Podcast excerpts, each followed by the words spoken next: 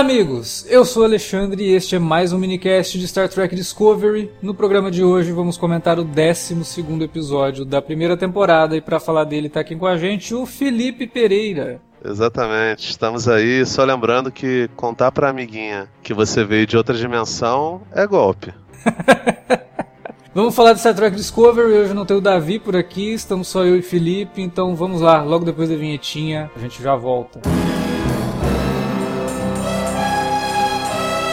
Você curte os podcasts do Cine Alerta e quer ajudar a gente a manter esse conteúdo no ar? É muito fácil. www.padrim.com.br barra Cinealerta. Entre lá, dê uma olhada nos planos que temos à disposição e nos ajude. Como um dos nossos colaboradores, você ainda pode participar de hangouts, de sorteios mensais e de um grupo secreto no Facebook, onde você pode dar críticas, sugestões de pauta e muito mais. www padrim.com.br barra cinealerta. Entra lá, é rapidinho e você pode ajudar a manter o Cine Alerta no ar com esse conteúdo que você gosta. Fique agora com o podcast.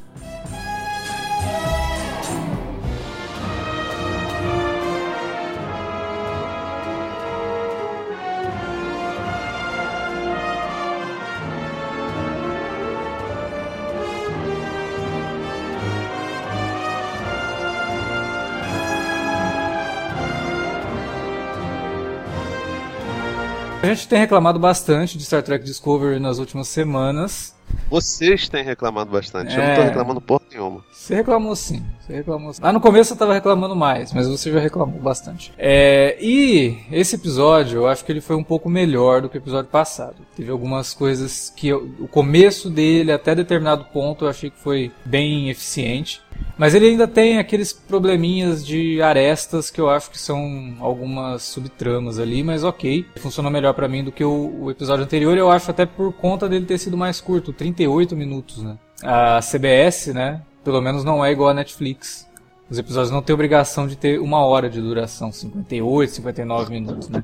Mas é um pouquinho preocupante, né, cara? Caraca, nem 40 minutos. Então, eu não sei, talvez isso seja até bom, porque já se fosse na, se, se ela tivesse sendo exibida na TV mesmo, ela teria que ter obrigatoriamente pelo menos 42 minutos para poder preencher o espaço com um intervalo e dar uma hora, né? Uhum. E aí não teria nada para colocar nesses 42 minutos, né? Quer dizer, para chegar nesses 42 minutos. Então teríamos cenas muito longas, de momentos ali de personagens que sinceramente, para mim já tá de bom tamanho. Nossos amigos trackers mais malucos devem agora tá se rasgando todo, porque. Ai, quando passar o syndication, vai dar problema, porque tem, tem, tem 37 minutos, e porque fala palavrão, e porque o MBL não gosta.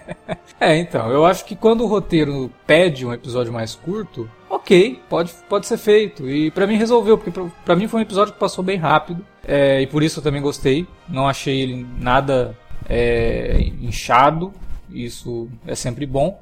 Mas uma coisa que me incomoda, e a gente já está falando sobre isso já faz um tempo. Parece que Star Trek Discovery é uma série criada em volta de mistérios e de plot twists. Né? Toda hora tem que ter um plot twist, toda hora um personagem se revela algo. E seria muito legal se eles não demorassem tanto para chegar na revelação e se não fossem revelações que todo mundo já discutiu.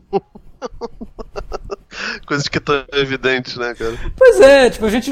Cara, no segundo episódio da série, quer dizer, na segunda semana, que foi a primeira vez que aparece o Lorca, a gente já falava aqui, ó. Ou ele é da sessão 31, ou talvez tenha vindo do universo espelho. A gente já tinha discutido isso aqui duas, três vezes. Eu lembro que até uma, uma das últimas vezes que eu discuti, você mesmo falou, ah, aqui universo espelho, o cara tem que ser assim mesmo, porque um, seres humanos são falhos, então qual o problema de ter um cara que é falho na série? Não tem que vir do universo espelho, ele não tem que ser da área da, da sessão 31, coisa nenhuma. Eu lembro que foi mais ou menos isso que o, que o Felipe tinha falado aqui. E eu concordei com ele na época. Eu falei, pô, você tem razão nisso, porque pode ser. Mas seria muito mais interessante se a série simplesmente se permitisse, já que ela se permite tantas alterações, né? E nesse episódio tem uma, inclusive, que serve simplesmente para o propósito de revelar quem é o Lorca. Por que, que não, não poderia ser um personagem dúbio por si só? É um ser humano, seres humanos são passíveis de erro. Não. Ele tem que ser realmente do universo espelho, porque estava na cara que era, e a gente simplesmente estava em negação, porque esperava que a série nos surpreendesse com algo, e até agora a série falhou naquilo que parece ser o mote dela. Ela falha em criar o choque, porque quando ela tenta criar o choque, é algo que a gente. Ah, é? Que coisa, né? Ninguém sabia. Então, sei lá, cara, eu acho. Eu até comentei no Twitter, eu, eu, gostaria que os três últimos episódios parassem de tentar surpreender a gente e surpreendesse a gente fazendo com que essa série fosse sobre alguma coisa e não sobre plot twists. Eu não sei. Você concorda? Acho que eu tô exagerando. ah, tô cara, muito... eu vou te falar. Eu até revi os, os dois primeiros episódios da temporada para poder falar com um pouquinho mais de propriedade para começar a resenhar meu texto lá no Vortex. Até porque também acho que a gente deve fazer vídeo no, no, cinema raiz, enfim. Comecei a escrever o texto meio bolado porque eu tinha que dar o braço a torcer pro lance do, do Ash Tyler realmente ser o Klingon e aquele, aquele negócio todo, sabe? Velho, eu não sei. Eu acho isso muito ruim. Muito ruim. E o primeiro episódio da tempo, da, dessa volta eu acho até legal. Acho maneiro. É, a gente até okay. elogiou, né? Até falou que a série poderia. dava indícios de que tinha chegado num ponto de equilíbrio, né? Eu não lembro exatamente o que, que eu falei. Eu lembro que, que eu, eu acho que eu falei, eu elogiei meio com, com o pé atrás, sabe? Uhum. E esses dois episódios que, que vieram, vieram para ratificar essa minha dúvida. Porque esses dois episódios, eles basicamente vão em três vias. A história dos Stamets, lá todo doidão de, de, de esporos, né? A história do, do, do Ash se descobrindo como, como Klingon. E o, a exploração daquele universo espelho. Isso é muito audacioso, mas para funcionar, cara, é muito difícil. Muito difícil. É, e eu acho que não está funcionando. Pelo menos para mim, não, não tá me pegando de jeito nenhum. De jeito nenhum mesmo, sabe? É, tá, tá, tá, tá tudo meio banguela, assim. A, a, série pretende ser três coisas ao mesmo tempo e acaba não, não acertando em nenhuma delas, sabe? É complicado pra caramba. E é uma pena que isso aconteça exatamente com, com uma série que eu gosto tanto quanto essas séries derivadas de, de, de jornada, sabe? É, ele, ele, não acerta muito nessas coisas. Talvez lá no final isso tudo faça sentido. Mas conhecendo a Kiva Goodsman, cara, acho muito difícil isso rolar. É. Porque, cara, a, achei legal o lance, as conversas que o, que o Stamets teve com a suposta contraparte dele, essa coisa ambígua é divertida. O retorno lá do, do, do médico que consegue conversar com, com o amado dele. É, toda essa coisa emocional eu achei maravilhosa. Uhum, é bom mesmo. Mas isso não, não, configura um episódio bom, né, cara? Isso não, não, não faz um, não, não, salva o episódio da, da mediocridade. E eu acho que o termo que melhor define esse, esse episódio é isso, é medíocre. Ele não, não, não foge muito do usual. E não é nem o usual pra Star Trek, sabe? Porque esse retorno, ele lembra muito as séries mais, mais clássicas, né? Tanto série clássica, lembra muito o que Deep Space Nine e Voyager faziam, por exemplo. Só que essa tentativa de, de parecer mais com os spin-offs e com as continuações da, da série clássica, para mim tá, tá fazendo a série perder um, um bocado da, da, da, sua identidade, sabe? Ela tinha suas diferenças e as suas diferenças não precisavam ser. não, não eram algo necessariamente ruim. É, o, o, a subtrama do Stamets ela funciona porque ele é o único personagem que realmente cresceu ao longo da série, né? Porque quando ele começa, ele parece ser um cara meio vilanesco, e aí ele vai mostrando que ele tem outros lados, e aí você vai conhecendo melhor. Isso vai muito da interpretação do Anthony Rapp, mas parece que o texto também estava privilegiando ele. E isso é ótimo. O personagem dele é muito bom, e a gente se importa com ele, e por isso que funciona. Agora, o Tyler, e tudo que envolve os Klingons para mim, cara, desde o começo, assim, os Klingons já estavam muito esquisitos. E aí a gente estava vendo que a trama dos Klingons não estava sustentando a série. E aí de repente você tem que dar sustentação nisso baseando num plot twist num momento que já perdeu a relevância. E a única relevância que tem o plot twist é no desenvolvimento emocional da, do, do romance que surge entre a Sonico, a Michael, e o Tyler. Quer dizer, o grande impacto vem de um romance que já não estava convencendo muito, porque todo mundo já sabia que o cara era o Klingon mesmo, sabe? Então, é muito, muita coisa baseada em presunção do roteiro de achar que aquilo tá tão bom a ponto de valer a pena a gente acompanhar por 13 episódios aquilo. Sei lá, cara. Eu acho que Star Trek Discovery é uma série que poderia ser muito ambiciosa, mas me parece presunçosa e não consegue desenvolver aquilo que ela quer desenvolver. Os temas que ela quer desenvolver são sempre mega pincelados assim e a gente não consegue nem tirar muita coisa do que eles dizem a não ser aquilo que eles dizem. Aquilo que é dito na série. Aquilo que é dito na série é legal, ok mas as tramas não, não, não, não corroboram para isso, né? Quando você fala que é o melhor momento para se ter o universo espelho na TV hoje, principalmente do jeito que eles estão criando, olha, o universo espelho, os seres humanos são preconceituosos e tudo mais. Pô, legal, você faz um comentário social. Só que você precisou de um personagem falar isso. É, né? cara, eu não sei também, não sei se eles estão com receio de, de fazer com a maior parte dos, das séries e filmes hoje em dia fazem, no sentido de bater no, no, no, Trump, tá ligado? Porque as pessoas batem tanto que chega até a virar lugar comum, cara. Pra tu ver como é que é. o cara é odiado por tudo e todos. Um amigo meu, quando, quando viu o The Post, o filme novo do Spielberg, ele mandou um tweet perguntando, é, falando, é um desafio você escrever um texto sobre The Post e não citar o Trump. Aí quando eu fui escrever, eu também pensei, não, não, não vou citar o Trump. É, mas no caso do Discovery, como ele fala de preconceito, é algo até maior que o Trump, porque a gente está vendo movimentos separatistas e coisas do tipo surgindo na Europa, surgindo no Brasil, surgindo em vários lugares que acabam sendo corroborados pela eleição do Trump, mas que iriam, pareciam que estava surgindo ao mesmo, do mesmo jeito, né? É, não, estavam surgindo do mesmo jeito. A gente, a gente, acho que a gente já meio que conversou várias vezes sobre isso, e o rapaz que ficou reclamando lá da gente ficar fazendo paralelos com, com a realidade cotidiana vai reclamar pra caraca agora, né? Ah, não, mas... acho que não tem que reclamar, porque todo, toda obra cultural é fruto do tempo em que ela é. é. Isso não tem jeito, cara. E óbvio, e Star Trek mais do que qualquer coisa. Pô. A série. É. se, se, não é. faz comentário social de Star Trek, não é Star Trek, é qualquer outra coisa, qualquer outra série. Mas, cara, a, a realidade, a gente já falou isso inúmeras vezes aqui. Agora, não sei se a gente falou em off ou se a gente falou nos podcasts, mas deve ter falado nos podcasts também. Houve uma, uma onda reacionária de, de um tempo pra cá que culminou num monte de coisa. Brexit, a perseguição aos sírios, a própria eleição do Trump, a, o crescimento de popularidade da família Bolsonaro e do poder deles também. Então, tipo, esse tipo de recrudescimento da mentalidade humana aconteceu durante um, de um tempo para cá e, obviamente, que a cultura pop vai se apropriar disso para poder fazer seus comentários e, e as suas conversas, entendeu? Se, se daí vai sair algo bom ou não, é uma Aí, outra história. Exatamente, exatamente. E, se vai sair honesto ou não é uma, boa, é, é uma outra história também. Eu não acho que seja desonesto o que, que Discovery faz, mas até aqui não tem sido tão legal dramaticamente falando, sabe? Eu, pelo menos, é. tô achando bem, bem mais do mesmo, sabe? É, eu até, também não acho que até... seja desonesto. Eu acho que até eles gostariam de falar mais coisas, mas parece que tem alguma coisa segurando, sabe? Parece que, pô, vamos tocar nisso ou não vamos? E na hora que toca é super cheio de dedos. Não, vamos desenvolver é. o romance romance da Michael com o Tyler. É, é isso que me incomoda. Isso é porque... bizarro, cara, porque, tipo, os anos 60, eu entendia em 66, 67, eles não poderem falar da Guerra do Vietnã. Uhum. Porra, Guerra Fria, né, cara? Na, na, em Jornada tem mil episódios falando sobre a Guerra do Vietnã sem poder falar da Guerra do Vietnã. Agora estamos em 2018 já, né, cara? A série começou em 2017. Tem motivo para você fazer isso. E me incomoda também você fragilizar tanto a personagem, a Michael, com romance.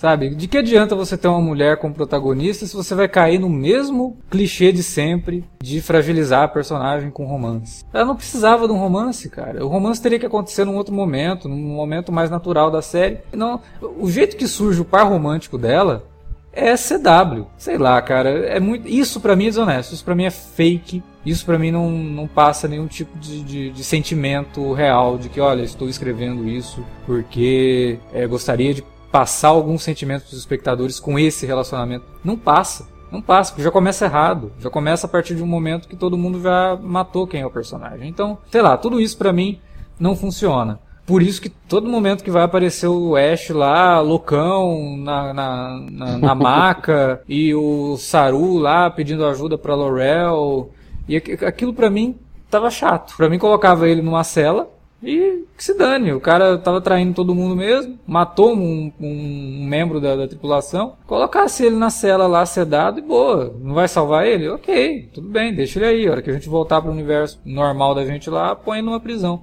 Eu, eu não sei, acho que perdeu muito tempo com o cara e.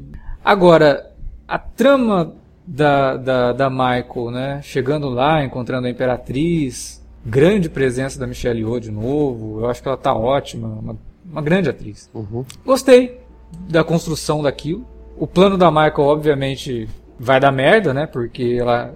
A não ser, obviamente, que, que, que eu acho que é isso que vai acontecer. O universo micelial lá das, dos esporos, ele vai morrer de algum jeito, né? Que vai explicar por que, que a gente não tem essa tecnologia no universo normal de Star Trek. Da série clássica em diante. E aí, isso daí também vai, vai parecer um tanto conveniente. Conveniente tanto para o roteiro, de que finalmente vamos dar uma explicação do porquê que ninguém conhece a tecnologia, e conveniente para Michael, porque o plano dela é horroroso. Eu vou trocar informação com você para eu poder sair daqui e vou te dar uma informação de uma tecnologia mega poderosa que se eu te der na tua mão, você vai ferrar mais ainda com esse universo que já tá todo ferrado e acabar com qualquer chance de rebelião. Né? Que não faz o menor sentido com o pensamento que ela tinha no episódio anterior. Mas beleza, eu acho que a série vai se resolver sozinha, porque os roteiros de Discovery são assim, eles, eles se resolvem sozinhos, eles se resolvem por conveniência. Então não vou nem discutir o, o, plano dela. Mas foi legal ela ter revelado quem ela é no momento de desespero. Ela não tinha outra carta para jogar e revela para a Imperatriz: olha, pera aí, para tudo.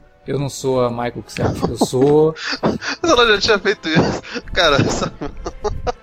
Cara, ela, ela falando que ela vem de outro universo é que nem o, o Batman do Michael Keaton que quer falar a identidade secreta dele pra qualquer pessoa. Pô, cara, que ela também falou lá na reunião do, do, dos Andorianos, Telaritas e, e. Ela é o Barry Allen. E o, Klingons, cara. Ela o, precisa falar pras pessoas que o ela. O Flash da série de TV, ele nas primeiras temporadas, qualquer pessoa que aparecia na frente dele tirava máscara. Uma coisa impressionante. ele fazia isso o tempo todo. Identidade secreta dele não vale para nada. E aí é isso, ela revela, mas pelo menos aqui é bem, bem construído. Porque ela não tinha outra coisa para fazer. E aí tem toda essa, essa, negociação dela com a, com a Imperatriz, e que vou trocar a liberdade do Lorca pela, a, e a nossa liberdade pelos planos lá do motor de esporos. Beleza. Agora, quando vai revelar quem é o Lorca, e aí a série já. É, é, a mão da direção e do roteiro é tão pesada que ela já te indica isso muito antes de começar aquele negócio todo. Na cena que ele tá sofrendo lá nas mãos daquele cara, que o cara tá lá, fala o nome da minha irmã, eu sei que você sabe. Cara, ele já tá criando um momento para ele falar o nome da irmã do cara. Eu já tava esperando que ele ia olhar pro lado assim, tipo, ó, o nome da tua irmã era esse, eu sou esse mesmo, e fazer aquela puta revelação. A série pelo menos consegue fazer algo legal com aquela montagem de imagens lá. E aí você, ah, tá, vou encaixar essas pecinhas e ah, então ele é do universo espelho. Tá, mas isso a gente, como eu falei no começo desse programa, a gente já tinha cogitado e os fãs da série já mais do que tinham por certeza de que tinha alguma coisa errada com o Lorca. Ele ser do universo espelho parecia ser o mais óbvio. Agora, uma coisa que me desagradou muito na revelação e que eu achei, sei lá, um, um elemento, uma muleta, sabe? Que parecia algo muito maior lá atrás e que eles não souberam desenvolver e resolveram utilizar aqui para dar o, o último prego, assim, para dizer: olha, ele é realmente do universo espelho. É o negócio do olho. E, cara, não faz o menor sentido.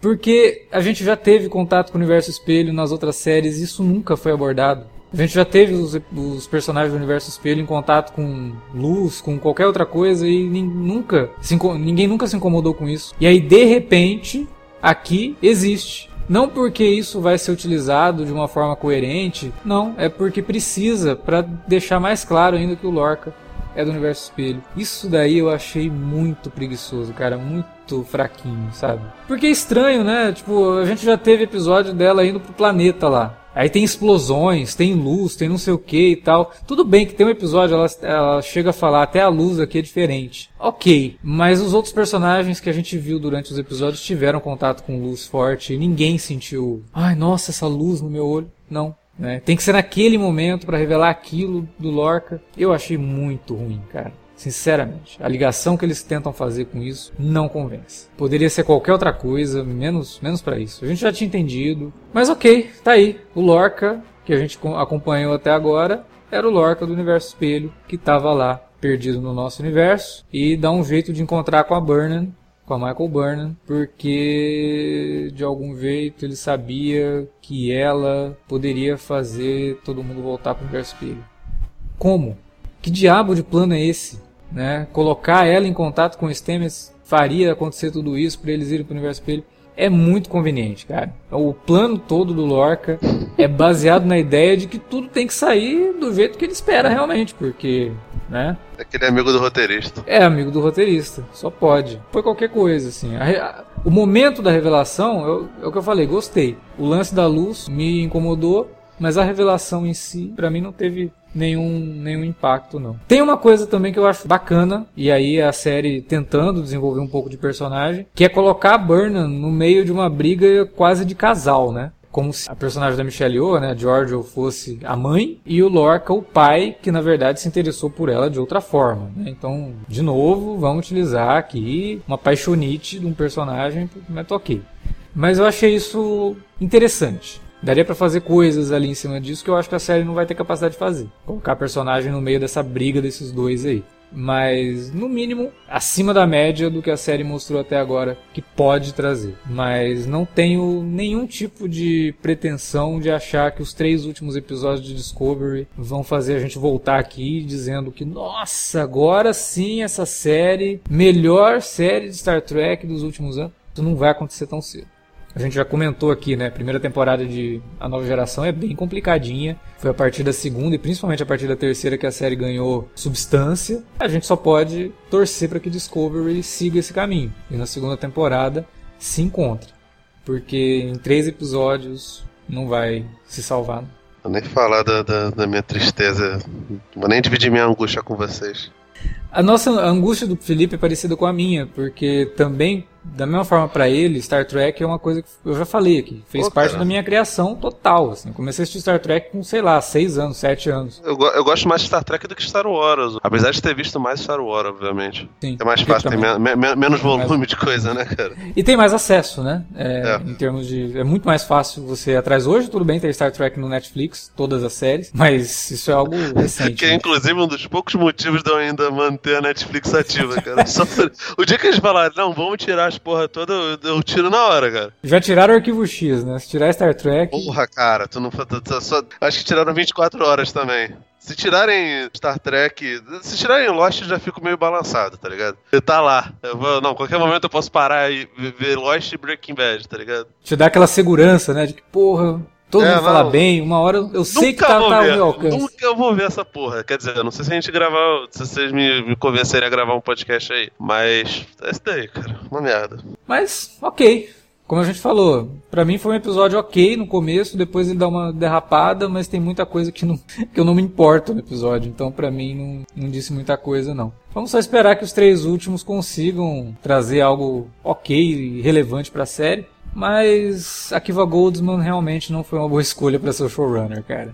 E a gente estava até animado, porque tem o Nicholas Meyer envolvido como consultor da série. Pô, o Nicholas Meyer tem os dois filmes que eu mais gosto da tripulação clássica, que é o 2 e o 6. São obra dele. Eu acho um cara que entendeu muito bem Star Trek. Mas o Akiva Goldsman, acho que a mão dele tá pesando mais. E é o Akiva Goldsman de, sei lá, cara. Não é o Akiva Goldsman de Fringe. É o Akiva Goldsman envolvido em coisas como Transformers e Código da Vinci. Não é o Akiva Goldsman que eu tava esperando. É o Akiva Goldsman que todo mundo espera. Nicolas Meyer, pelo, pelo que eu tô acompanhando aí, é, é, tipo tão consultor quanto o Steven Spielberg é produtor executivo da, da porrada de série, entendeu? Só colocaram o nome dele para dar um pouquinho de Só, respeito. É, exatamente. Não tem, não tem muita coisa não. Mas vamos ver, né, cara? Eu também não tô com muita esperança de que, de que esses três últimos episódios vão ser bons, mas vamos esperar em Deus.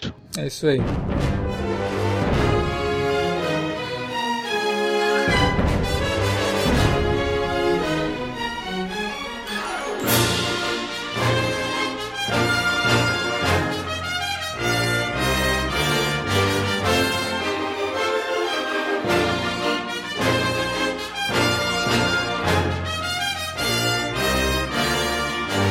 Bom, era isso que tínhamos para falar sobre Star Trek Discovery essa semana. Estamos um pouco desanimados, mas tomara que semana que vem a gente se anime. Comenta com a gente aí, fala pra gente o que vocês estão achando dessa série, o que vocês estão achando dos nossos minicasts na área de comentários ou no e-mail alertavermelho@cinealerta.com.br. Você também pode usar as redes sociais facebook.com/cinealerta ou arroba cinealerta no Twitter. Utilize as redes também para divulgar o nosso conteúdo e passar para frente o que a gente faz por aqui, os nossos minicasts de Star Trek Discovery, de Arquivo X e os alertas vermelho e alertas de spoiler. Outra coisa também que a gente sempre gosta de lembrar é o www.padrim.com.br/barra cinealerta. Melhor forma que você tem para ajudar a gente a manter nosso conteúdo no ar. Lembrando que de um real até a quantia que você achar que melhor nos cabe. E também lembrando que se todos os ouvintes contribuíssem com um real, resolveria muitos dos nossos problemas com hospedagem e todo o resto aí. Beleza, semana que vem tem mais Star Trek Discovery e também minicasts de Arquivo X e um alerta vermelho que, nossa, vocês não perdem por esperar, tá muito legal. É isso, galera, valeu pela audiência,